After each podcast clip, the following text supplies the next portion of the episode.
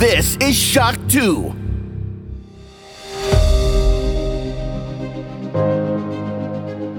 Fast live aus der Shock 2 Redaktion. Der Shock 2 Wochenstart. Dein Serviceformat mit Michael Furtenbach. Jeden Montagmorgen die komplette Woche im Überblick.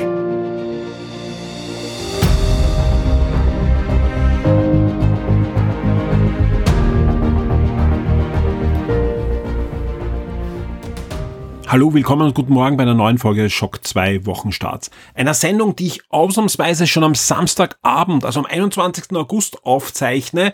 Der Grund ist, am Sonntagabend also zu dem Termin, wo normal die Aufzeichnung des Wochenstarts stattfindet, da nehmen wir schon die nächste Folge von Shock 2 Neo mit dem Clemens und mit dem Christoph auf. Sprich, darum habe ich entschieden, ich nehme das am Samstag schon auf. Die Informationen haben wir eh auch schon für die Sendung und dann habe ich morgen den Kopf frei für die Shock 2 Neo Sendung, wo ja auch einiges noch vorbereitet werden muss. Und jetzt sind wir auch schon mittendrin. Die Gamescom 2021 steht vor der Tür. Zwar im Großen und Ganzen nur virtuell, aber nicht weniger spannend. Da reden wir dann gleich drüber, was uns da diese Woche alles erwartet. Wer den letzten Wochenstart gehört hat, weiß ja, ich habe auch schon für diese Woche einiges erwartet. Und die Woche hatte auch einiges zu bieten. Nicht nur im Videospielbereich, auch zum Beispiel im Bereich der Kino- und Fernsehtrailer. Habt ihr zum Beispiel den coolen Trailer zur Foundation gesehen? Jener absolut spektakulären Fernsehserie, die gerade Apple produzieren lässt oder produzieren hat lassen, nach der Vorlage von den Romanen von Isaac Asimov und die kommt schon im September. Jetzt gibt es endlich einen Termin und es gab zum Beispiel auch einen finalen Trailer zu Marvel's Eternals, der anscheinend auch jetzt deutlich mehr Schwung bekommen hat, als man es am Anfang erwartet hat und, und, und. Die Woche hatte also in allen Gebieten, die wir auf der Shock 2 Webseite abdecken, einiges zu bieten und auch im Bereich der Videospiele, wobei ich sagen muss, wir haben ja alle erwartet, zumindest wir in der Redaktion und auch die, die meisten Leute, die da ähm, einigermaßen die Fühler ausstrecken, dass Sony eine Woche vor der Gamescom ein Event abhalten wird. Eine spezielle State of Play, wie wir es alle eigentlich schon die ganze Zeit erwarten. Aber nein, da kam nichts. Und wer jetzt sagt, uh, aber nächste Woche ist ja die Gamescom und da gibt's die Opening Night und so weiter, ja, aber Sony ist kein Partner der Gamescom, sprich deswegen werden sie dort eigentlich auch nicht vorkommen. Es gibt ein paar Side-Events, da könnte es was geben, aber in Wirklichkeit ja, Sie können auch am Montag sagen, wir machen zusätzlich ein Event irgendwann. Wie auch immer, wir wissen es nicht, ja. Äh, wir warten jetzt auch diese Woche, ganz ehrlich, nichts von, von Sony, vielleicht dann eine Woche drauf oder so. Aber diese Woche erwarten wir doch einiges. Die Gamescom steht vor der Tür. Wir haben einige Einladungen bekommen von Publishern, wo wir uns Spiele ansehen können, teilweise auch die Spiele schon spielen können, entweder über Stream oder wir bekommen Versionen. Also da kommt einiges von uns in den nächsten Tagen und Wochen. Und natürlich gibt's auch große Streaming-Events, auch für euch da draußen, wo wir dann gemeinsam schauen können, im Forum diskutieren können und natürlich auf der Shock 2 Webseite euch die spannendsten News servieren werden. Welche Events stehen da ganz im Fokus? Natürlich am 24. August wird's da den offiziellen Xbox-Stream geben, eine große Xbox-Show zur Gamescom 2021. Die beginnt um 19 Uhr. Es wird wahrscheinlich vorher auch noch ein Vorprogramm geben. Alles weitere findet ihr dann auf der Shock 2 Webseite natürlich inklusive dem Livestream, der eingebunden ist in der News, die ihr da direkt anschauen könnt, entweder im Forum oder auf der Magazinseite. Und einen Tag später gibt's dann eben die große Show, die Opening Night Show. Und da, da bin ich, ich sag's ganz ehrlich, ich bin da schon ziemlich gespannt. Also wir wissen jetzt schon mindestens ja zwei, drei Sachen, die da auf alle Fälle gezeigt werden. Zum Beispiel wird dort wirklich gezeigt werden, so wie es derzeit aussieht. Und ja, also es ist eigentlich schon bestätigt, also es wird ein Reboot von Saints Row geben. Also eigentlich haben ja die meisten gedacht, okay, vielleicht sehen wir da die Remaster-Versionen der GTA-Spiele, die ja da immer wieder so halb bestätigt wurden in den letzten Tagen. Kann sein, aber auf alle Fälle sehen wir den großen GTA-Konkurrenten Saints Row, also alle, die die es nicht ganz so, so ernst wollen, ähm, es wird ein neues Saints Row geben und das werden wir nächste Woche sehen. Zusätzlich gab es diese Woche natürlich den ersten Trailer von Call of Duty. Das war ja das zweite große, wo wir gesagt haben, neben dem Sony-Event wird es auch Call of Duty geben. Und ich bin davon ausgegangen, okay, beides soll am 19. sein. Sony wird da Call of Duty ordentlich featuren. Dem war nicht so. Die haben das selber gefeatured in äh, Warzone. Und es gab natürlich dann einen spektakulären Trailer, aber noch kein Gameplay. Das Gameplay wird man sehen können. Es wird einen Gameplay-Trailer geben, auch eben in der Opening Night. Also allein die zwei Sachen sind natürlich schon spannend, aber da wird es auch einiges geben. Auch von Microsoft. Das wurde übrigens schon bestätigt, dass Microsoft nicht nur die eigene Show hat, sondern auch dann am 26. in der Opening Night auch nochmal vertreten ist. Also es wird da eine tolle Woche sein für alle Xbox-Fans, aber auch sonst. Also ich glaube, auch wenn ihr Nintendo-Fan seid oder Sony-Fan oder einfach Videospieler und mehrere Konsolen zu Hause habt und euch eigentlich egal ist, wo es läuft. Es wird eine tolle Woche sein mit einigen Überraschungen. Also ich, ich glaube, wir sehen da auch einige Ankündigungen. Letzte Woche gab es ja auch einiges, das herauskam. Ja, auch da haben ja gesprochen, dass das alles andere als ein Sommerloch war. Es erschien Humankind, ein Spiel, das vor zwei Jahren, 2019, auf der Gamescom erstmals gezeigt wurde. Jetzt zwei Jahre später ist es endlich erschienen, der große Civilization Konkurrent und er wurde natürlich getestet auf der Shock 2 Webseite vom Florian. Das Review findet ihr dort und nicht nur das, hier im Wochenstart gibt's dann gleich nach den Top 10 ein Gespräch, ein Audio-Review zu Humankind, das wir euch hier zusätzlich servieren. Ansonsten ist ja letzte Woche auch noch erschienen der Director's Cut von Ghost of Tsushima. Auch hier findet ihr das Review schon auf der Shock 2 Webseite und auch 12 Minutes ist endlich erschienen, das lang erwartete ja, Point-and-Click-Adventure, anders kann ich es gar nicht beschreiben. Ich habe jetzt einige Stunden schon hinter mir und es fühlt sich im Großen und Ganzen an wie ein gutes altes Point-and-Click-Adventure, inklusive dieser und täglich größtes Murmeltier-Mechanik. Mehr dazu aber auch hier in einem Review, das wieder erst in den nächsten Tagen dann erscheinen.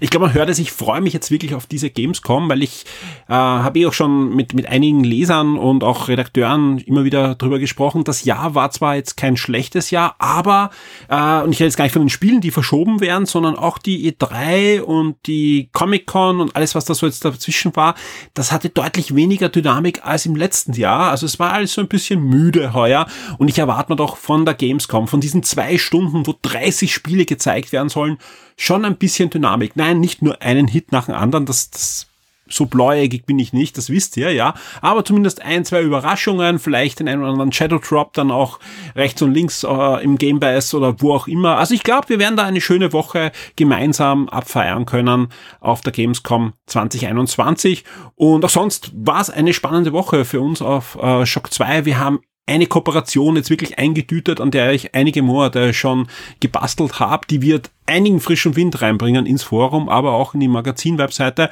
und sollte, wenn alles klappt, schon in zwei, drei Wochen startbereit sein. Sprich, ihr werdet es an allen Ecken dann merken, auch hier im Wochenstart. Das kann ich jetzt schon versprechen. Auch hier im Wochenstart wird es ein paar Neuerungen geben, die dann mit dieser Kooperation zu tun haben. Und auch sonst hoffe ich einfach, dass wir mit frischem Schwung auch in diesen spannenden Herbst dann gehen, wo jede Menge Kinofilme ins Kino kommen, auch noch das eine oder andere gute Videospiel hoffentlich kommen wird und auch sonst einfach jede Menge Dinge sind, über die wir gerne auf der Shock 2 Seite berichten wollen. Vielen Dank an dieser Stelle natürlich auch hier schon an alle VIPs, die das möglich machen. Vielen Dank auch an die beiden VIPs, die diese Woche zurückgekommen sind. Ja, wir freuen uns sehr. Wir haben gleich zwei Leute, die zurückgekommen sind und wie ich schon öfter gesagt habe, jeder VIP hilft uns sehr, dass wir guter Dinge in die Zukunft blicken können von Shock 2 und euch das bieten können, dass wir auch wollen, nämlich ein möglichst rundes Angebot durch alle Gebiete, die wir da abdecken, eine schöne Community, eine schöne Magazin-Webseite und natürlich auch spannende Podcasts. Und deswegen jetzt viel Spaß mit diesem Wochenstart, der, und das sage ich gleich, länger dauern wird, weil es gibt ihm dann noch den Einspieler mit dem Florian Scherz über Humankind.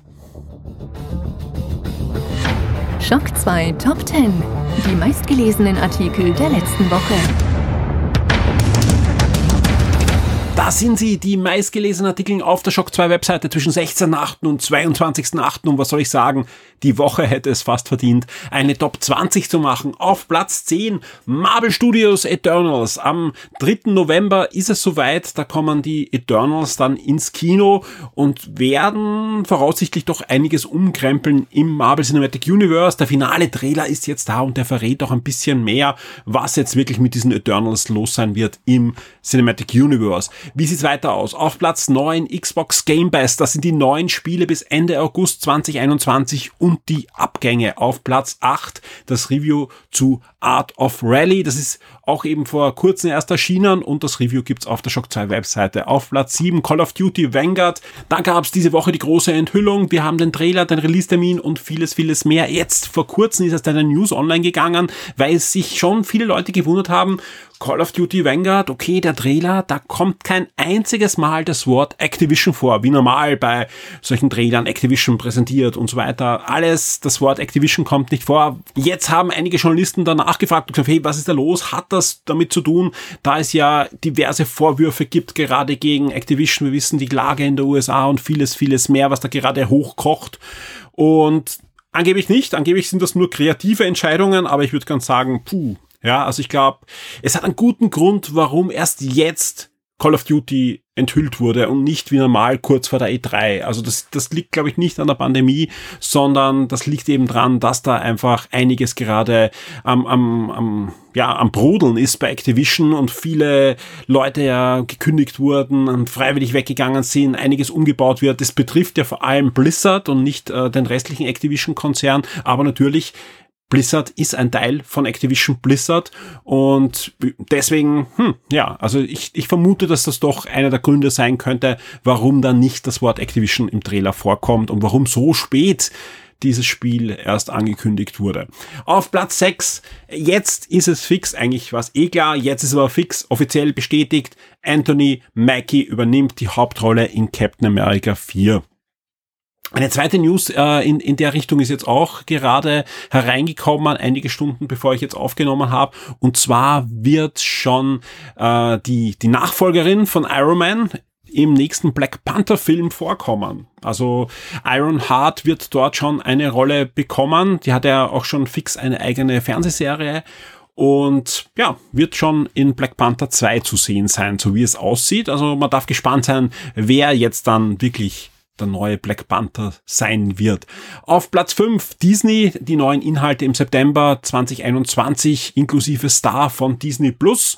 Und auf Platz 4 eine News.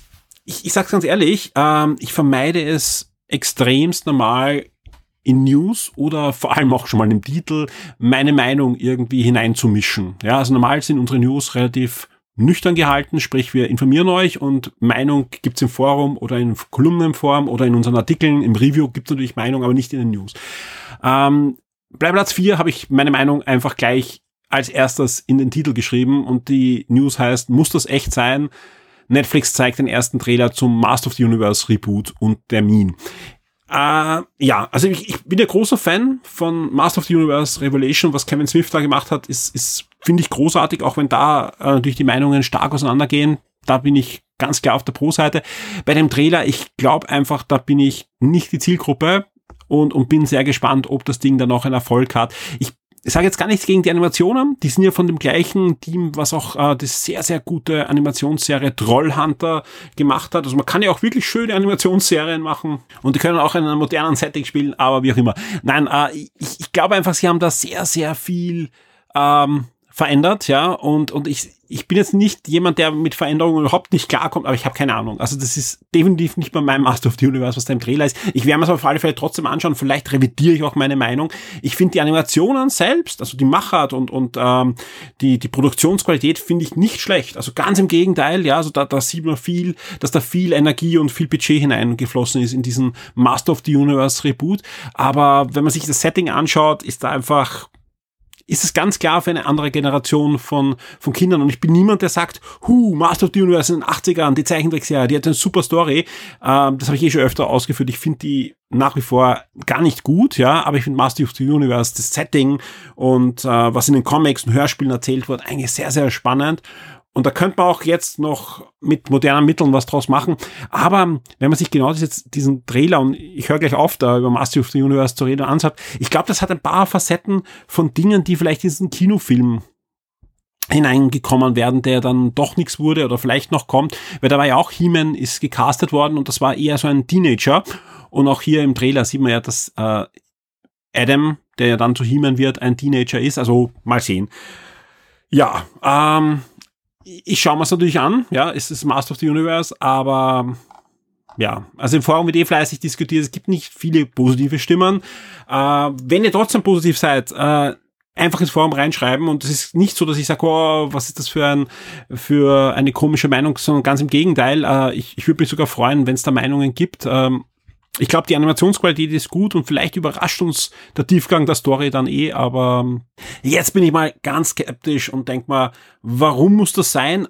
Andererseits weiß ich auch, warum Revelation da ist, ja, weil natürlich sagt jetzt jeder, okay, was, also ich glaube, das beruhigt uns alle, wenn wir sagen, okay, es gibt eh das Master of the Universe Revelation, äh, da wird Master of the Universe weitererzählt, mit dem Setting, das wir alle gewohnt sind und dann sollen halt die Kinder ihr neues Master of the Universe haben, ja. Also ich glaube, das ist der Grund, warum Netflix zwei Serien produziert hat und Kevin Smith engagiert hat, um das alte Master of the Universe weiterzuerzählen. Und ja, ich weiß, auch da gab es ja Veränderungen, aber wobei, schauen wir uns die ganze Serie dann an, die restlichen Folgen der ersten Staffel und dann warten wir, was überbleibt von dem Progressiven, was da angedeutet wurde in den ersten Folgen. Auf Platz drei eine News, die schon mal in den Top drinnen war und jetzt wieder da ist. Und das Ganze hat einen guten Grund. Es geht um Warhammer Plus. Alle Infos, Preise, Details, zum neuen Plus-Service vom Warhammer. Das ist ja sowas ähnliches wie Netflix mit äh, diversen anderen Services, die noch drinnen sind, ähm, Downloads von Magazinen und so weiter und so fort. Startet am 25. August. Leider, so wie es ausschaut, derzeit nicht in Österreich und der Schweiz, aber in Deutschland. Warum ist die News aber jetzt wieder so hoch eingestiegen in den Top 10? Der Grund ist, es gab neue Informationen, eben in welchen Ländern das Ganze startet und ein paar andere Sachen, zum Beispiel, dass es Apps gibt für iOS, Android, für Fire TV und so weiter. Also wirklich, äh, da, das hat alles Hand und Fuß, was da jetzt herausgekommen ist. Plus am Samstag, das ist wahrscheinlich zu spät jetzt für, für den Wochenstart, aber wir haben es groß angekündigt auf der Webseite und im Forum und so weiter, gab es die Möglichkeit, eine Folge einer Animationsserie zu sehen. Und ich habe mir die kurz vor der Aufnahme auch noch angeschaut und, und das, das, das weiß zu gefallen. Also wie gesagt, die, die wissen schon, für wem sie da produzieren. Die Folge wird auch mit der Altersfreigabe ab 14 äh, äh, freigegeben und so weiter und ist dementsprechend durchaus auch äh, Content für ältere Zuseher und nicht für, für Kinder geeignet. Auf Platz zwei das Review zu Humankind mit dem Florian und mit dem rede ich jetzt dann gleich. Jetzt gleich im Anschluss der Top 10 gibt's das Audio-Review, wo wir nochmal ganz ausführlich über Humankind, über diesen Civilization-Mitbewerber, Konkurrenten reden werden. Auf Platz eins ebenfalls ein Review und zwar das Review zu Ghost of Tsushima Director's Cut inklusive dem TLC und so weiter und den Verbesserungen, die es da auf der PlayStation 5 gibt. Auch da wird schon heftig diskutiert im Forum, aber leider noch weniger über das Spiel als über die Preispolitik und so weiter, die der Sony fährt, wenn man, wenn man schon die PS4-Version und so weiter hat. Äh, könnte gern diskutieren, aber ich freue mich dann auch über Leute, die das Spiel gespielt haben und vor allem den DLC gespielt haben, der ja wirklich äh, auch die Geschichte weiterführt und dann auch dort diskutiert. Also ich freue mich sowohl über die einen Diskussion als über die anderen. Im Moment ist ein bisschen zu wenig über das Spiel, aber ich hoffe mal, dass da gerade fleißig gespielt wird. Ist ja auch erst gestern erschienen. Ja, mir in der Leitung ist schon der Florian. Hallo Florian. Hallo allerseits. Wir reden heute über ein Spiel, wie das angekündigt äh, wurde vor, ich glaube vor zwei Jahren war das, ne? Auf der Gamescom. Ja, das, das könnte ungefähr hinkommen. Ich muss sagen, ja, ja, ich glaube, ich glaube, du hast recht. Also der Gegend, ja. Auf alle Fälle, wie der erste Trailer damals äh, gezeigt wurde, wusste ich, hey, das ist ein Spiel für Florian und auch für mich, ja. Es geht um Humankind und das ist äh, damals äh, im Trailer schon verdeutlicht worden, nichts anderes als ein waschechter Civilization Mitbewerber, ein Konkurrenzspiel und ja, außer der ein oder andere kleine Indie-Versuch in, in diversen Nischen hat es in den letzten Jahrzehnten sowas eigentlich nicht gegeben, oder? Naja, eigentlich würde ich, ich meine, das habe ich mir jetzt ein bisschen aufgehoben, aber es gab gleich unmittelbar jetzt davor gab es einen Konkurrenten, ja, den muss man auch irgendwie in äh, die Indie-Schiene geben, aber äh, es gab das Spiel Old World, ich weiß nicht, ob mhm. du das was sagt, das gibt's nur im Epic Game Store. Äh, und das mag ein bisschen Indie sein, aber es ist vom Designer von Civilization 4. Also das ist nicht von irgendwem. Der hat natürlich Civilization auch komplett verstanden. Äh, und das sehe ich sogar ein bisschen als Konkurrenz jetzt in dem Punkt. Auch wenn man sagen muss, der macht das nicht ganz so groß. Also der, der simuliert halt jetzt nicht eben die gesamte Menschheitsgeschichte, sondern nur einen Teil davon. Aber trotzdem würde ich sagen, da hat es einen interessanten Konkurrenten relativ zeitnah gegeben.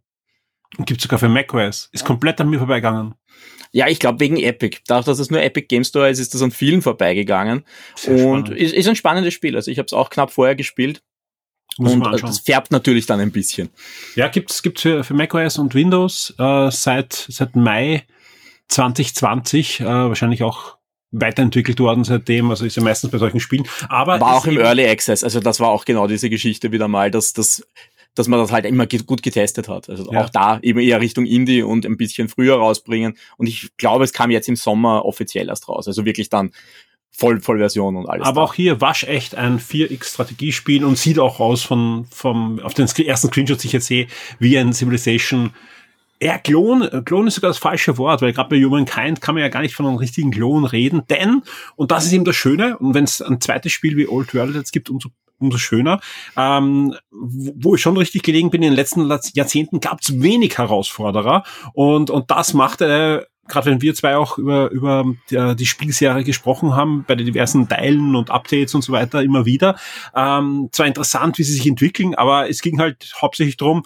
ah, spielst du noch Civilization 5 oder, oder gehen wir doch schon auf den Sechser, ja? Also, oder, oder ist der Vierer nicht doch noch der bessere Teil, weil ähm, ein, ein Civilization ja oft, wenn es herauskommt, ja auch noch nicht so da war, wie, wie dann nach ein paar Jahren, wo es gereift ist, wo ein paar große Updates da waren. Und oft war es ja wirklich so, ich glaube bei, bei Civilization 5 vor allem, ja, wenn es herauskam, war es eigentlich gar nicht so ein gutes Spiel, aber im Laufe der Zeit mit diversen Updates und, und, und Korrekturen wurde es ja dann wirklich ein, eine Spieleperle. Wie sieht's da aus bei Humankind? Ja, wie viel Civilization steckt überhaupt drinnen? Ja, ich, ich muss dazu sagen, ich habe es noch nicht spielen können, ja, aber ich habe mich natürlich vorab informiert. Ich werde es auf alle Fälle spielen. Das Gute ist, das kann man sagen, das Spiel ist jetzt für den PC erhältlich, aber ist auch im Xbox äh, Game Pass drinnen für den PC. Also wenn ihr äh, Xbox ähm, Game Pass Ultimate habt, dann könnt ihr da schon die, die PC-Version äh, laden und könnt ihr auch schon spielen. Wie viel Civilization steckt da drinnen? Naja, das ist eben genau diese Frage, die man sich vielleicht ganz am Anfang gleich einmal stellt, wenn dieses Spiel startet. Dann sieht man einmal, dass das Spiel sieht aus wie Civilization. Es atmet Civilization. Es, äh, es, es, es schaut auf den ersten Blick, schaut es mal aus, als hätten sie wirklich einfach nur geklont, ja. Das ist so dieser ganz, ganz erste Eindruck. Und dann, wenn du ein bisschen hineingehst, dann stellst du fest, hoppla, die haben sich wirklich bemüht, Sachen ganz anders zu machen.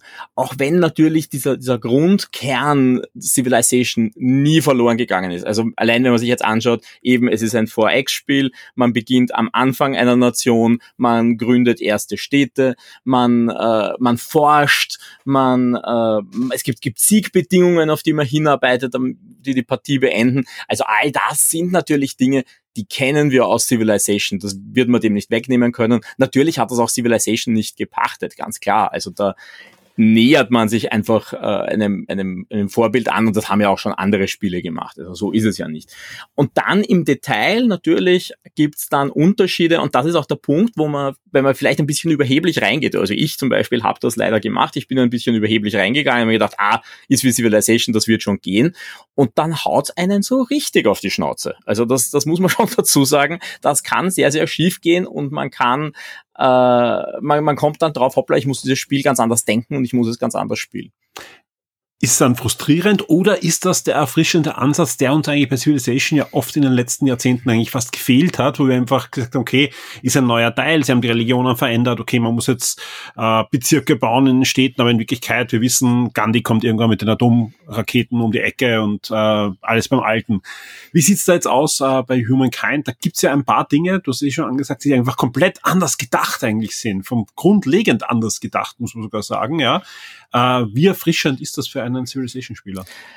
Also ganz am Anfang muss ich sagen, war es ein bisschen frustrierend, weil ich einfach das Gefühl hatte, ich fisch so im Trüben. Ja, also es gibt zwar natürlich die Möglichkeit, Tutorial-Texte zu aktivieren, äh, wo, da wo einem das Spiel das dann ein bisschen erklärt, aber ich muss sagen, ich bin ganz am Anfang rumgelaufen und habe mir gedacht, äh, ich habe keine Ahnung, was ich hier tue.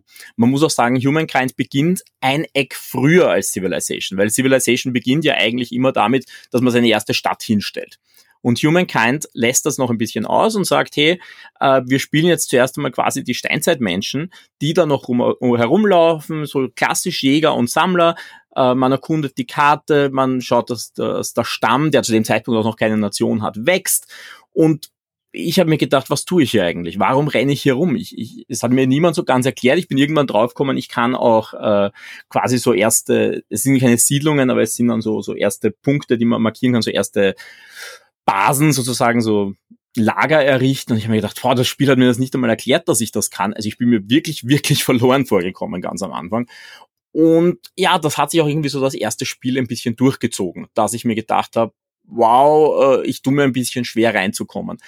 Nachdem ich das dann geschafft habe, und das hat mich halt schon so eine Partie gekostet, so in etwa da wirklich reinzukommen, da hat es dann angefangen Spaß zu machen. Also da habe ich mir dann gedacht, so, das ist jetzt wirklich, das sind neue Ideen, das gibt dem Ganzen einen neuen Spin, man kommt ein bisschen raus aus dem klassischen Civilization Mold, in dem er da drin gesteckt ist. Auch wenn man dazu sagen muss, es wird halt dann auch irgendwann klar, es ist nicht jede Neuerung wirklich durchdacht. Also es gibt einfach so Dinge, wo man sich denkt, äh, das haben sie jetzt drinnen, damit sie sagen können, das haben wir auch. Aber es fühlt sich nicht ganz so impactvoll an, wie man sich vielleicht gewünscht hätte. Das ist ein guter Punkt, den du da ansprichst, dass es einfach jede Menge Neuerungen gibt. Die einen durchdachter, die anderen weniger durchdacht. Eine Neuerung, die mir wirklich, egal welches Review, das Review von dir oder auch andere Reviews oder auch Diskussionen und so weiter und Podcasts, die ich in letzter Zeit über dieses Spiel gehört habe, immer wieder entgegenspringt, ist die, dass ich anders als bei Civilization nicht eine Nation, ein Volk von Anfang an spiele, und dementsprechend auch festgeschriebene Eigenschaften habe, sondern eigentlich in jeder Epoche mich wieder frei entscheiden kann, in welche Richtung ich mich bewegen möchte und welche Art von Zivilisation ich eigentlich sein möchte. Wie sehr prägt das das Spiel? Ist das das Feature, wo man sagen kann, okay, das spaltet Humankind von Civilization ab? Ja, würde ich definitiv sagen. Also die Idee hast du jetzt eh schon beschrieben. Äh, ich habe auch schon erwähnt, bei diesen quasi bei diesen Steinzeitmenschen hat man noch keine Nation. Sobald man dann quasi genug äh, Sterne gesammelt hat, die Währung ist da immer Sterne, die ein Zeitalter beendet, kann man dann quasi sagen, so ich wechsle jetzt in das nächste Zeitalter und da kann man sich dann eine Nation aussuchen. Und die Nationen funktionieren so grundsätzlich, wie man es aus äh, Civilization kennt. Also jede Nation hat äh, gewisse Boni, hat äh, gewisse Einheiten, spezielle Einheiten, spezielle Gebäude. Also das ist jetzt etwas, was man grundsätzlich kennt.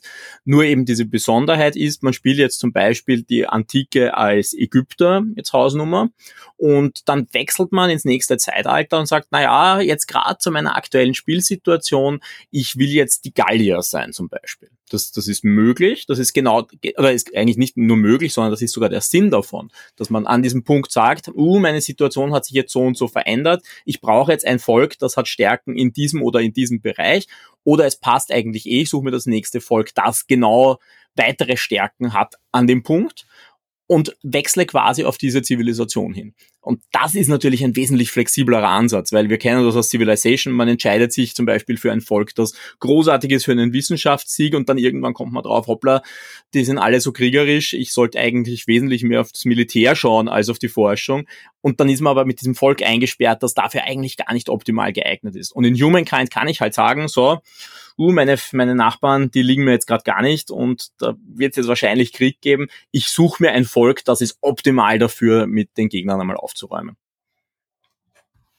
Sehr spannend, vor allem, ähm, ja, weil man einfach viel freier ist im Spiel dann. Ne?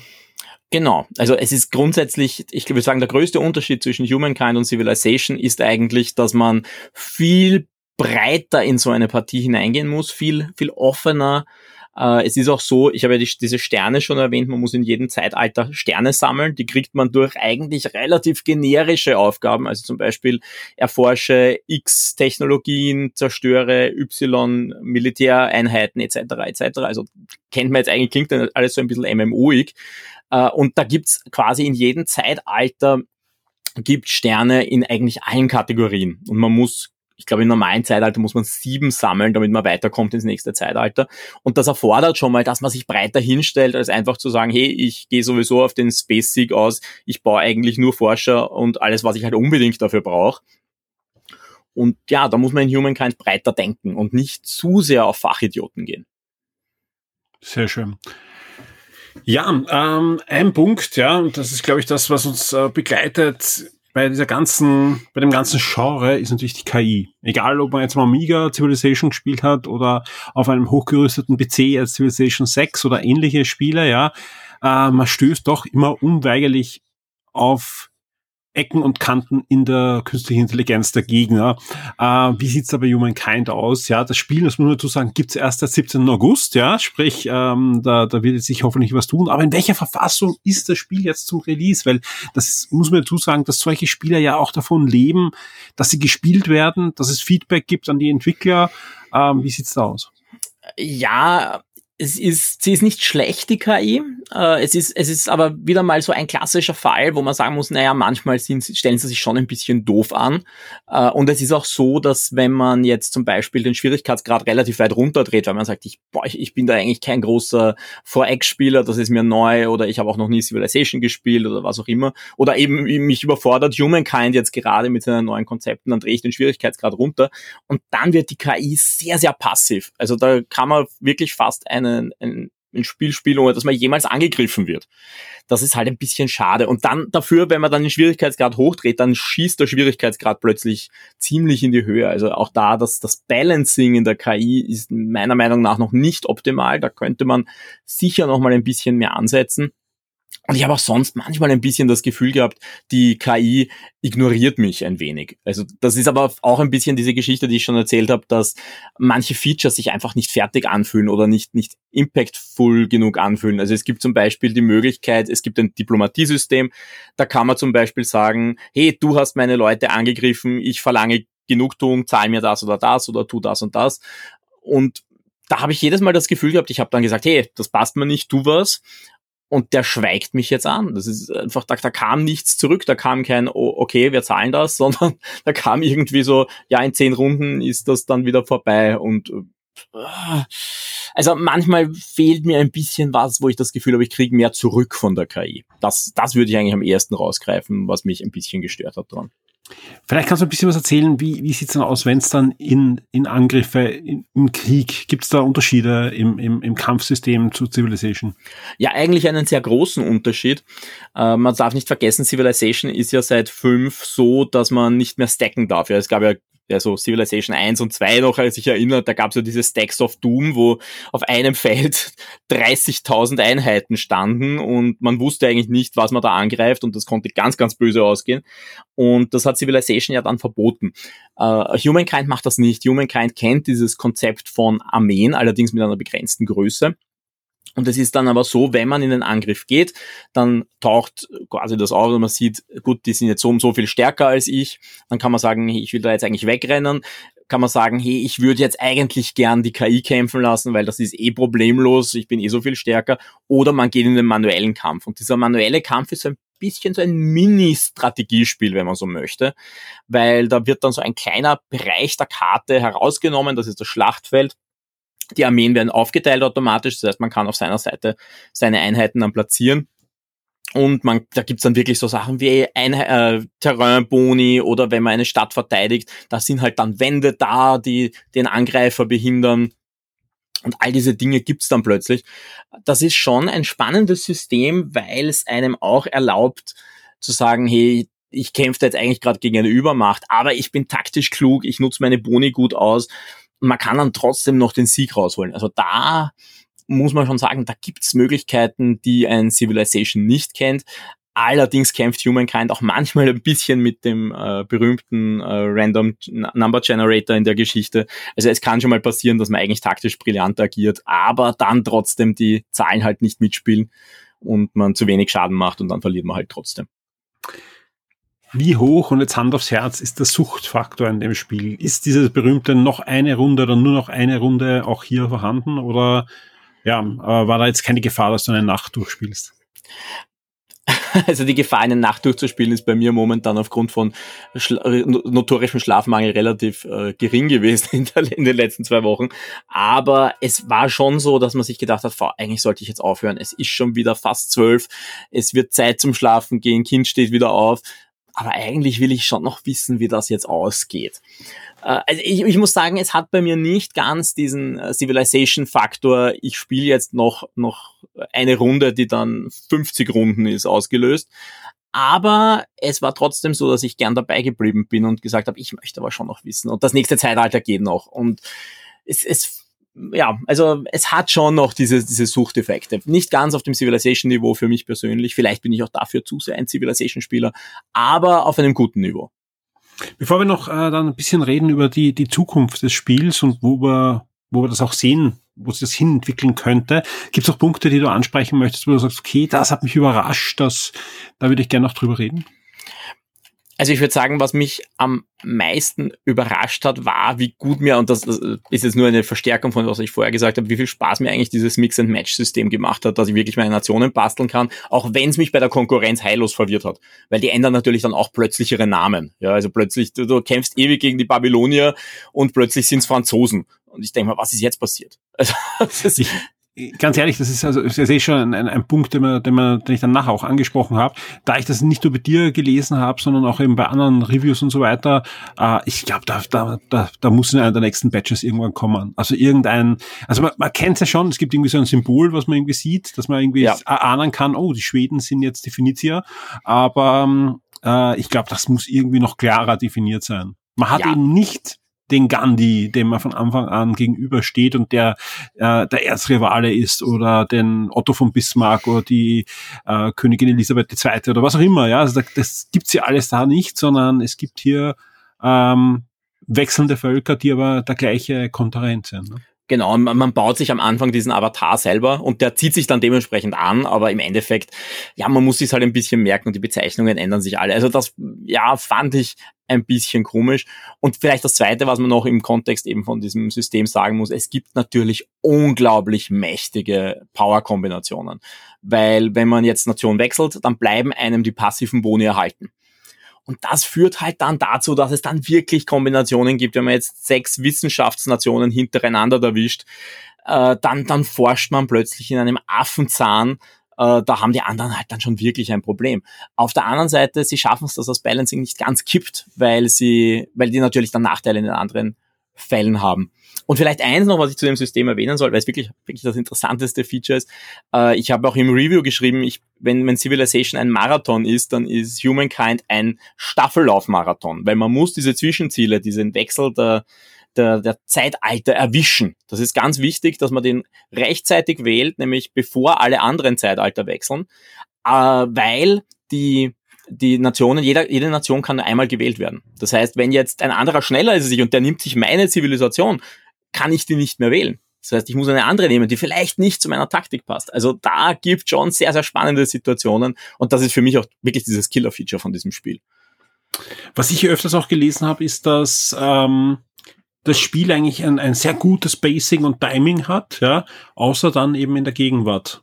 Das ist ja. da eigentlich dann bei eben, eben den Facetten, die du auch gerade schon angesprochen hast, dass äh, eben dann es dann doch schon mächtige Nationen gibt, die halt voll in der Forschung oder im Militär oder wo auch immer übermächtig sind, äh, dass es eigentlich dann ziemlich schnell ein klares Ende findet. Ja, das ist ein, ein Grundsatzproblem. Es gibt aber auch viele Leute, die sagen, man sollte das Turn-Limit unbedingt hochdrehen. Das ist nämlich standardmäßig nur auf 300 Züge eingestellt und nach 300 Zügen endet das Spiel einfach. Äh, das kann tatsächlich am Anfang ein bisschen zu knapp sein. Also gerade wenn man, wenn man neu reinwächst und am Anfang noch Fehler macht, dreht es vielleicht eine Spur hoch weil, äh, weil es, dann, dann habt ihr mehr Zeit und es ist einfach immer frustrierend, wenn eine Partie endet, wegen Zeitablauf. Ich meine, das ist auch bei Civilization was, was ich nicht so mag, weil ich, ich möchte einfach einen klaren Sieger haben und ich möchte nicht ganz knapp vor, bevor meinem Wissenschaftssieg, dass, dass das Spiel sagt, so, jetzt ist vorbei und das mag ich nicht. Äh, man muss aber auch dazu sagen, das ist vielleicht auch noch ein ganz wichtiger Faktor, es geht nicht darum, wer die Siegbedingungen erreicht. Das ist auch eine, eine Änderung, sondern es geht eigentlich darum, wer am meisten Ruhm einsammelt. Diesen Ruhm kriegt man nebenbei, indem man diese Sterne macht. Die sind nicht nur wichtig, dass man das nächste Zeitalter erreicht, sondern sie bringen auch Ruhmpunkte. Und darum kann es sich auch auszahlen, manchmal ein bisschen zu warten, so taktisch, ah, ich krieg diesen Ruhmstern noch fertig, ich wechsle jetzt noch nicht Zeitalter. Also es kann schon sein bei einem wirklich knappen Match, dass einer das Spiel beendet und eigentlich der andere gewinnt. Ist durchaus möglich. Ja, auch, auch der, der, der Umweltfaktor spielt ja auch eine wesentliche Rolle. Ne? Du kannst ja auch äh, den Planeten ziemlich zerstören. Du kannst es sogar gewinnen. völlig zerstören. Du kannst es sogar völlig zerstören. Also da ist das Spiel auch zu Ende. Aber man trotzdem gewinnen. Ne? Ja, das, das kann man schon. Äh, es gibt aber auch so, so Dinge, äh, ein Ersatz für das, das äh, Civic-System, das ja in Civilization gab. In Civilization 6 war das dieser zweite Forschungsbaum so quasi. Äh, ist ja jetzt, dass man vor Entscheidungen gestellt wird, wo man dann sagen kann, hey, äh, das, das passiert gerade. Es gibt Flüchtlinge zum Beispiel. Was machst du mit diesen Flüchtlingen? Oder eben auch Umweltfragen. Es gibt Umweltzerstörung. Was machst du in dieser Situation? Das bestimmt, wie deine Zivilisation ausgerichtet ist, also nicht in mehreren Parametern, und es steuert zum Beispiel auch bei der Verschmutzung damit rein. Da gibt's auch Geschichten rund um Umweltverschmutzung. Da muss man allerdings sagen, da sind sie wieder ein bisschen lasch gewesen. Das ist wieder, das erinnert mich ein bisschen an das letzte Civilization Add-on, wo sie dann auch gesagt haben, ja, hey, äh, es ist jetzt, du hast jetzt zu viel CO2 in die, Umge in die Luft gepumpt. Ja, jetzt steigt der Meeresspiegel und das war's. Ja, also viel mehr ist dann auch nicht passiert. Und so fühlt sich das auch da in dem Punkt an, mhm. wo man sagt, äh, eigentlich dafür, dass ich gerade wirklich schlecht mit der Umwelt umgegangen bin. Ich habe die die Welt noch nicht zerstört, sonst wäre das Spiel aus. Aber zehn Runden, da jetzt ein paar Minuspunkte, naja, das war's jetzt auch nicht. Also das könnte man auch besser machen. Und auch da ist es spannend, weil da gibt es nämlich auch den Vergleich mit Old World, dass das auch ganz massiv hat, so ein System. Und da ist Old World vorn für mich spannend und das ist ja auch eine, ein herrlicher Zustand für uns, ja, dass es jetzt wirklich mehrere Spiele gibt, die sich da matchen und die sich hoffentlich auch gegenseitig befruchten mit Ideen, wo der eine oder andere dann übernehmen kann, nochmal verbessert, dann wieder der andere natürlich angestachelt ist, das wieder zu verbessern. Also das wäre doch wünschenswert, ne? Ja, definitiv. Also ich muss auch sagen, ich ja, natürlich, also bei Humankind hat, hat die ungute Position, das muss man sagen, dass man es jetzt natürlich vergleicht mit einem fertigen Civilization 6. Civilization 6 hat jetzt zwei Add-ons, hat einen Season Pass bekommen mit, mit zusätzlichen Modi und jetzt muss es gegen das antreten, wo man jetzt sagen muss, na ja, Civilization 6 im Rohzustand war auch nicht perfekt.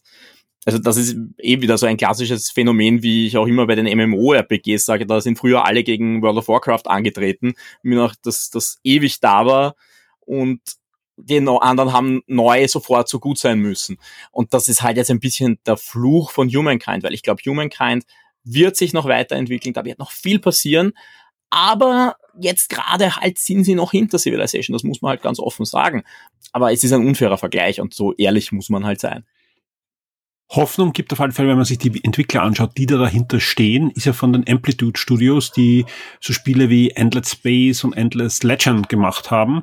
Und auch da war es so, dass die wirklich jahrelang die Spiele weiterentwickeln und auf Fan-Zurufe ähm, auch gut hören, wenn sie sinnvoll sind. Und ähm, ich habe ein paar Interviews auch äh, herausgesucht von den letzten Jahren, auch kurz bevor sie das Spiel angekündigt haben, haben sie immer wieder gesagt, ja, sie würden gern so ein gigantisches Spiel wie Civilization machen, so ein wirklich eine, eine, eine global Strategiesimulation, aber es ist halt riesig. Und die wurden ja aufgekauft von Sega, die, die sich einfach dieses Studio geschnappt haben und dies auch möglich gemacht haben, dass ja auch Humankind immer wieder verschoben wurde, nochmal größer wurde, äh, noch mehr Ressourcen hineingesteckt wurde. Und ähm, man merkt doch, dass das Sega anscheinend auch dieses Studio jetzt mit Humankind zusätzlich zu Creative Assembly, die ja auch ähm, Sega-Eigentum sind, und Relic Entertainment, ja, die ja gerade auch äh, das Arno, nicht, nicht das Arno, das ähm, Age of Empires machen, das neue, ähm, eigentlich eine ziemliche Macht am Start hat, was Strategiespiele betrifft. Ja, und das ist sehr, sehr spannend, weil ich glaube, das Strategiegenre ist halt jetzt bei weitem nicht mehr so wichtig, wie es mal war, aber es hat sehr, sehr eifrige Fans, sehr, sehr große Fans. Und ich glaube, da sind sie in einer tollen Position, um wirklich viele verschiedene Arten von Spielen, also wir reden da wirklich von sehr, sehr verschiedenen Arten, äh, abzudecken und da wirklich eine Fanbase zu bedienen, finde ich äh, spannend eigentlich. Also, dass, dass die sich da so stark darauf fokussieren wollen. Aber ja, ich finde ich toll. Was ist das, das Feature, das du am meisten vermisst, wo du sagst, okay, wir gehen jetzt davon aus, dass das Spiel doch einen erfolgreichen Start hingelegt hat. Ähm, auch dank Gamebase natürlich können das viele Leute jetzt spielen, viele Leute ausprobieren und natürlich kommt dann auch eine gewisse Summe in die Kassen der Entwickler. Was ist das erste Feature, was sie umsetzen sollten, wenn es nach dir geht, wo du sagst, okay, das fehlt und an der Schraube sollten sie ganz massiv drehen? Ich glaube einfach grundsätzlich, dass sie äh, nochmal in ein paar Features hineingehen müssen, sich überlegen, kann man denen noch ein bisschen mehr Tiefe geben? Zum Beispiel Religionen habe ich noch nicht erwähnt. Es gibt Religionen, die sind so ein bisschen der Selbstläufer da. Die, die gründet man irgendwann und dann sind sie halt, ist sie halt auch da. Ja, da denke ich mal, entweder man hätte es rausgelassen oder man gibt ihm mehr Wichtigkeit. Und das wäre zum Beispiel eine Sache, wo ich sage, da, da könnte man noch nachbohren. Auch der Handel, äh, das wäre halt schön, wenn man hier noch mal ein bisschen angreift und, und sagt, gut, schauen wir uns nochmal an, da kriegen wir mehr Tiefgang rein. Auch da ist Firaxis mit Civilization ja wieder mal für mich ein Vorbild, weil die machen auch oft irgendwelche Systeme, die halt nicht ganz so gut waren und dann kommt ein Add-on und plötzlich sind die das Killer-Feature. Äh, das, das würde ich mir wirklich wünschen dass man hier ein bisschen nachbessert. Und ich glaube, man sollte sich vielleicht auch nochmal überlegen, die einfach die Experience, wie ein neuer Spieler da reingeht. Man, man bemüht sich wirklich mit, mit den Hilfetexten, man bemüht sich, es gibt so, so Tutorial-Videos, die man sich anschauen kann, aber irgendwie es holt mich nicht ganz so ab. Äh, es ist äh, das UI manchmal ein bisschen unübersichtlich. Es erfordert einfach alles Einarbeitungszeit. Und ich glaube, da nochmal drüber zu gehen, da nochmal ein bisschen Polishing drauf zu tun und zu sagen, müssen wir das so machen, können wir das besser machen, das wäre, glaube ich, noch so ein, eine gute Sache, da, das nochmal anzugreifen. Das sind, glaube ich, auch gute Schlussworte. Dann, dann hoffen wir einfach, dass sie da ähm, auch in die Richtung gehen werden. Aber ich bin mir nicht ziemlich sicher, weil einfach da die Entwickler auch die dementsprechende Background-Geschichte haben und auch Sega eigentlich auch in den letzten Jahren gezeigt hat. Wir, wir pflegen unsere Spiele. Also ich meine, ist ja auch gut so, die können da auch die eine oder andere Erweiterung in den nächsten Jahren herausbringen und aus dem wirklich ein schönes Franchise machen. Hätte es verdient, denn äh, so viele gute 4X-Spiele gibt's einfach auch nicht am Markt. Und ich bin gespannt, was wir da noch sehen wollen. Äh, das Spiel ist, wie gesagt, jetzt erhältlich, ab sofort, äh, 17. August herausgekommen für den PC, für den Mac und auf Google Stadia äh, auch erhältlich. Also sprich, wer einen ganz schwachen PC hat, kann sich auf Stadia im Browser auch anschauen. Und das Gute ist, ist ja auch ein ideales Spiel für Streaming, weil einfach, ähm, ja, ihr seid nicht angewiesen, da irgendwie eine, eine Millisekunde irgendwie äh, schneller die, die Maustaste zu drücken als der Kon Konkurrent. Also sprich, das ist eigentlich ein ideales Spiel, um auch Stadia auszutesten mal. Das stimmt definitiv, ja. Das ist, kann man sich, kann man wirklich äh, mal ausprobieren, auch auf einem schwachen Rechner, genau. auch wenn es mal ein bisschen länger dauert. Und wie gesagt, äh, wenn ihr einen, einen Game Pass Account mit Ultimate habt, habt ihr PC-Spiele auch drinnen, sprich äh, auch da ist das Spiel kostenlos jetzt drinnen ja. und, und, kann gespielt werden. Florian, vielen, vielen Dank. Wer noch mehr erfahren möchte vom Florian, gibt natürlich das Review auf der Shock 2 Webseite zum Abruf ab sofort auch hier. Und dir sage ich vielen, vielen Dank für deine Zeit, weil ich weiß, die ist gerne. gerade jetzt im Moment super knapp und deswegen ein großes Dankeschön, dass du noch Zeit genommen Nein, hast. Immer gerne, immer gerne. Danke, Florian. Ciao. Die Spiele Neuerscheinungen der Woche.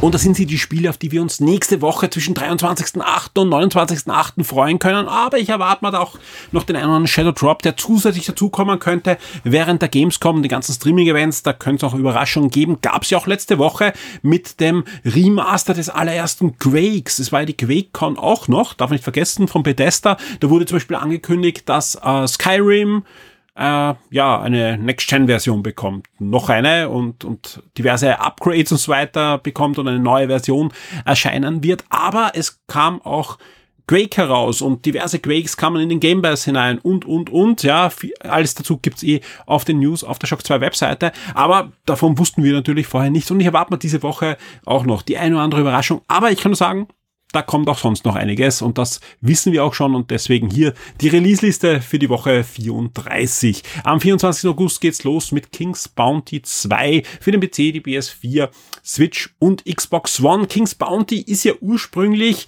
das ursprüngliche Might, Heroes of Might and Magic und jene Strategieserie, die ja dann ähm, irgendwann mal aufgelassen wurde von Ubisoft, aber King's Bounty gab's weiter, ist dann auch irgendwann ähm, auf Eis gelegt worden. Dann die Wiederaufstehung mit King's Bounty. King's Bounty 2 ist jetzt da, eben ein ziemlich cooles äh, Strategiespiel, aber mit dem Twist, dass man dazwischen auch in der Open World wie in einem waschechten Third-Person-Action-Adventure herumlaufen kann. Und wenn es dann zum Kampf kommt, dann wird umgeschalten auf die Karte. Alles weitere und so weiter findet ihr in den passenden Trailern dazu.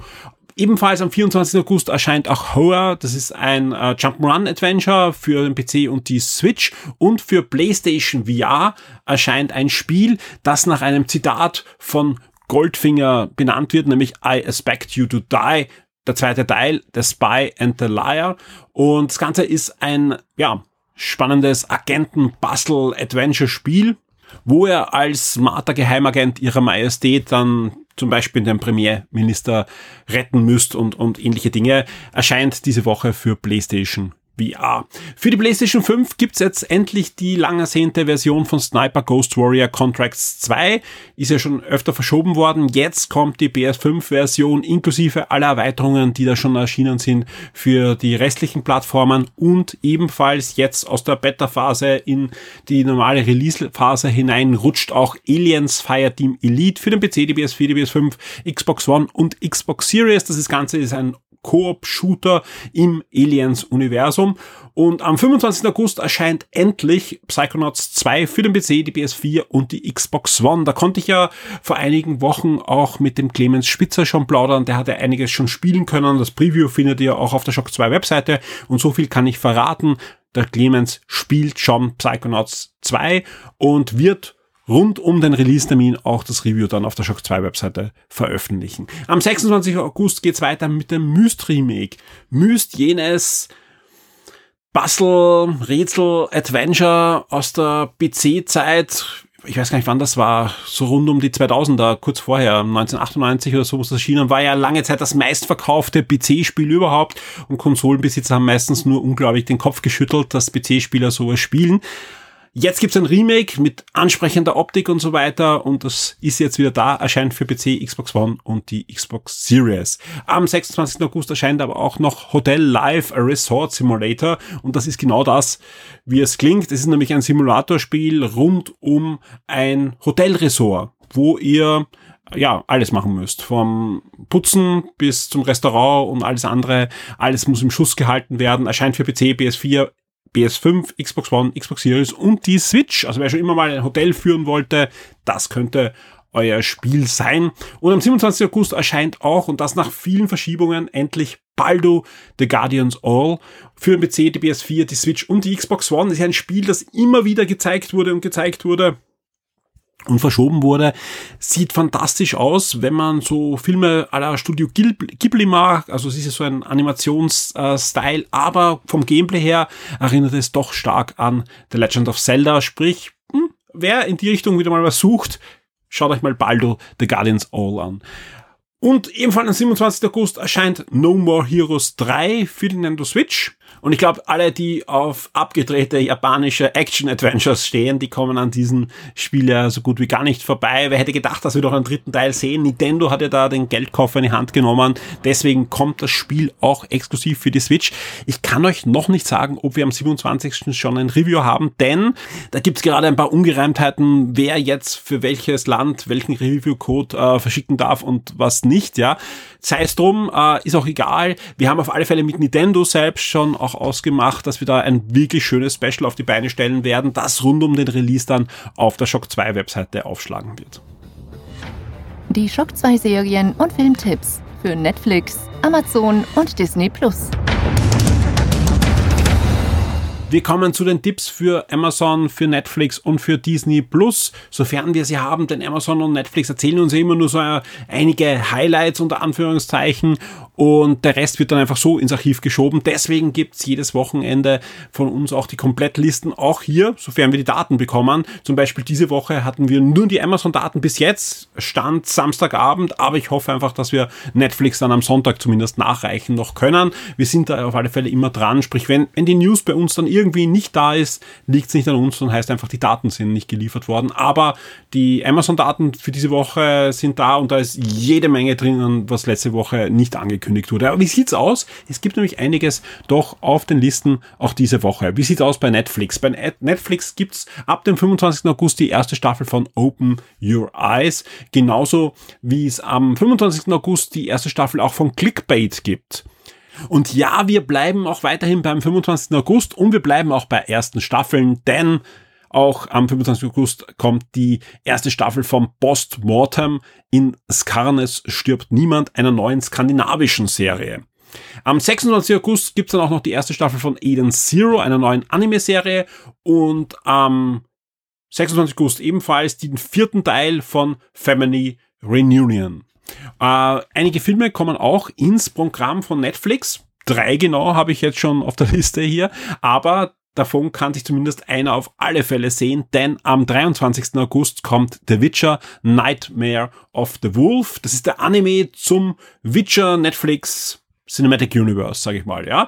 Und am 23. August kommt ein zweiter Film, der auf einem Videospiel basiert, nämlich Tomb Raider, wird ebenfalls zu Netflix wandern und am 27. August kommt auch noch einer wie keiner zu Netflix. Wir kommen jetzt schon zu Amazon Prime und da kommt am 27. August die erste Staffel von Kevin Can Fuck Himself und das ist eine Serie, die wurde eh schon ewig angekündigt, jetzt wandert sie zu Amazon Prime und da geht's um eine typische Sitcom-Frau, die da im Mittelpunkt steht. Also wir kennen ja die typischen amerikanischen Sitcoms, wo ein Kevin, sage ich jetzt einmal, ähm, im Mittelpunkt steht, der meist etwas übergewichtig ist und die smarte Frau die Nebenrolle hat. Ja, und diesmal drehen sie es aber um. Es gibt den Kevin, aber die smarte Frau ist im Mittelpunkt und deswegen Kevin can fuck himself.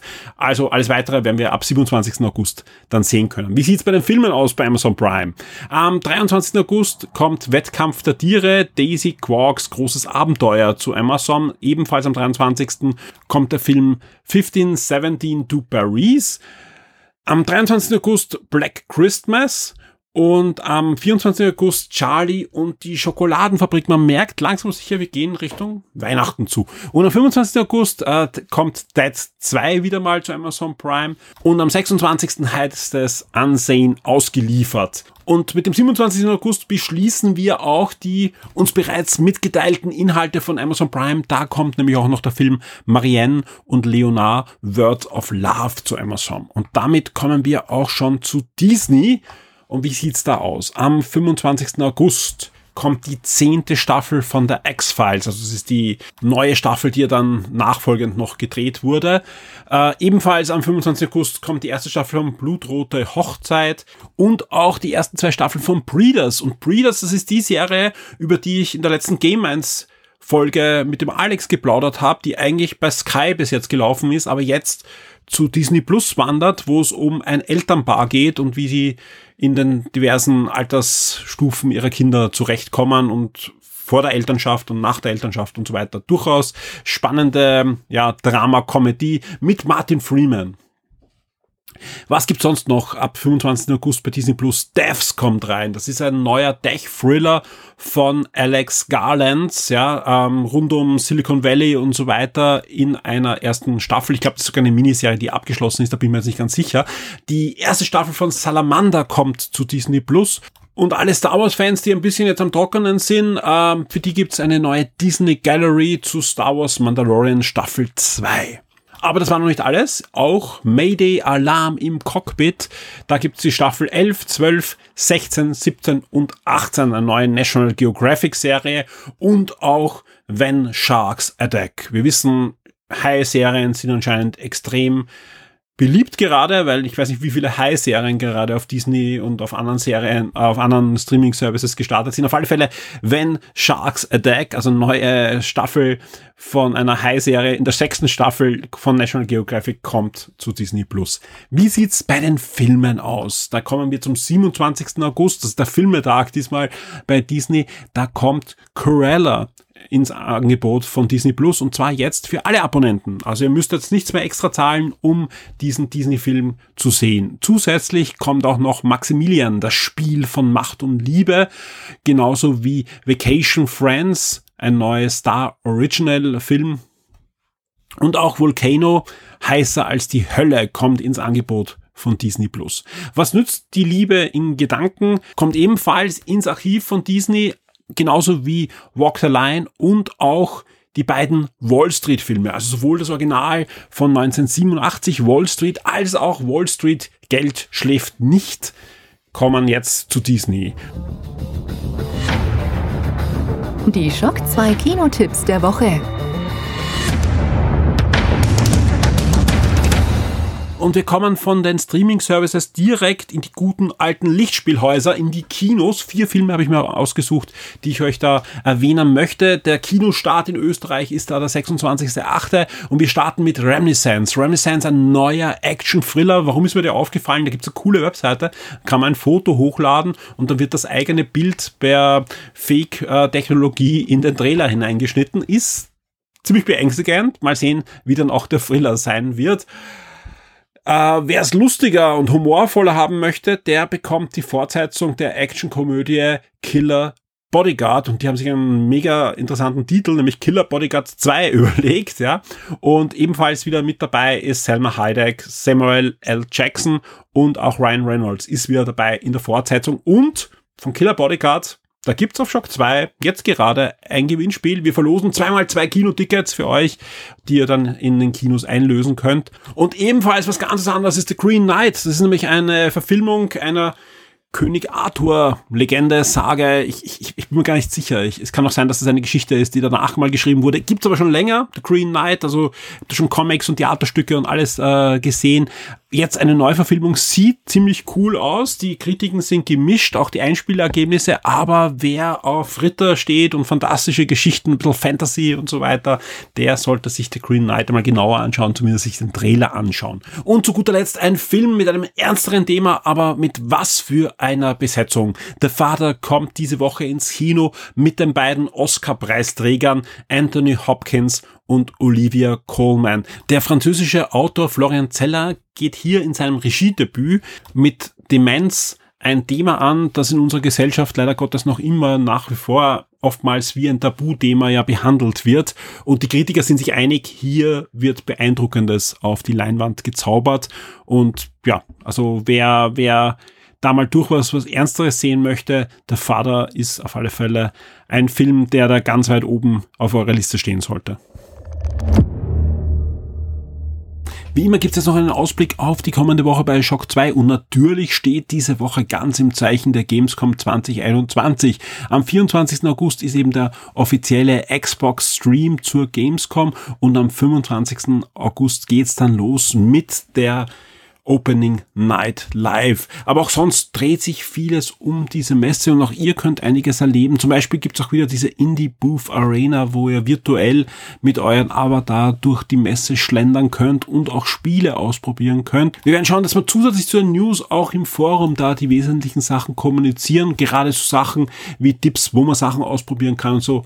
Das ist eher dann was fürs Forum und so freuen wir uns natürlich auch, dass ihr mit uns diskutiert, vielleicht auch selber Sachen eben findet findet und dort mitteilt und mit anderen gemeinsam hier ein bisschen durch die virtuelle Gamescom schlendern könnt. Aber auch abseits der Gamescom kann ich jetzt schon versprechen, wird es einiges geben auf Shock 2 in der kommenden Woche. Es sind einige Reviews in der Arbeit und anderen einige Comic-Reviews. Es ist das Review zu Psychonauts 2 in der Arbeit, genauso wie das Review zum neuen NFL von Electronic Arts und vieles, vieles mehr. Also wie gesagt, es wird jede Menge Reviews geben, es wird Berichte geben und wir werden natürlich auch schauen, dass wir die restlichen Bereiche wie Serien, Film, Comics und so weiter nicht vernachlässigen, auch in dieser Woche. Im Podcast-Bereich ja, und das ist eben der Grund, warum ich auch diese Sendung vorab aufgenommen habe und alle VIPs diesen Wochenstart auch schon am Sonntag dann anhören konnten.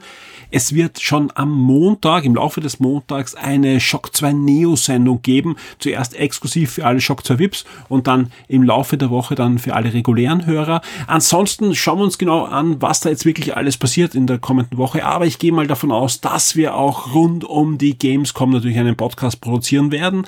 Ob das ein eigenständiger Podcast ist oder oder ob wir auch in der nächsten Woche einfach sagen, wir ziehen den Wochenstart vor und backen da eine Redaktionsrunde hinein mit den Redakteuren, die auch die News auf der Webseite rund um die Gamescom begleitet haben. Das ist noch nicht ganz sicher, das werden wir uns auch anschauen. Das kommt doch darauf an, wie viel äh, Impact diese, diese Messe, wie viel News da jetzt wirklich aufschlagen. Da will ich gar nicht so viel versprechen. Was ich versprechen kann, am Montag gibt's für alle Shock 2 Vips eine randvoll mit guter Laune gefüllte Shock 2 Neo-Sendung mit dem Christoph, mit dem Clemens Und die Sendung wird dann im, im Laufe der Woche auch für alle regulären Hörer bereitstehen und wir planen, wenn es irgendwie geht, noch eine zusätzliche Sondersendung dann rund um die Gamescom im Laufe der Woche.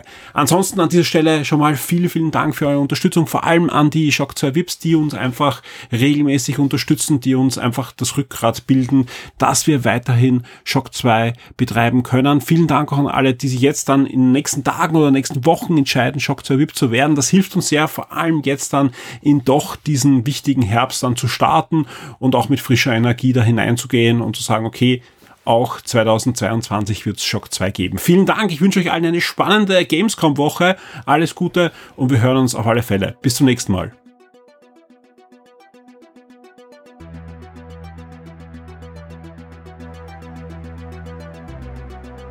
Werde jetzt ein Shock 2 VIP auf Patreon oder Steady.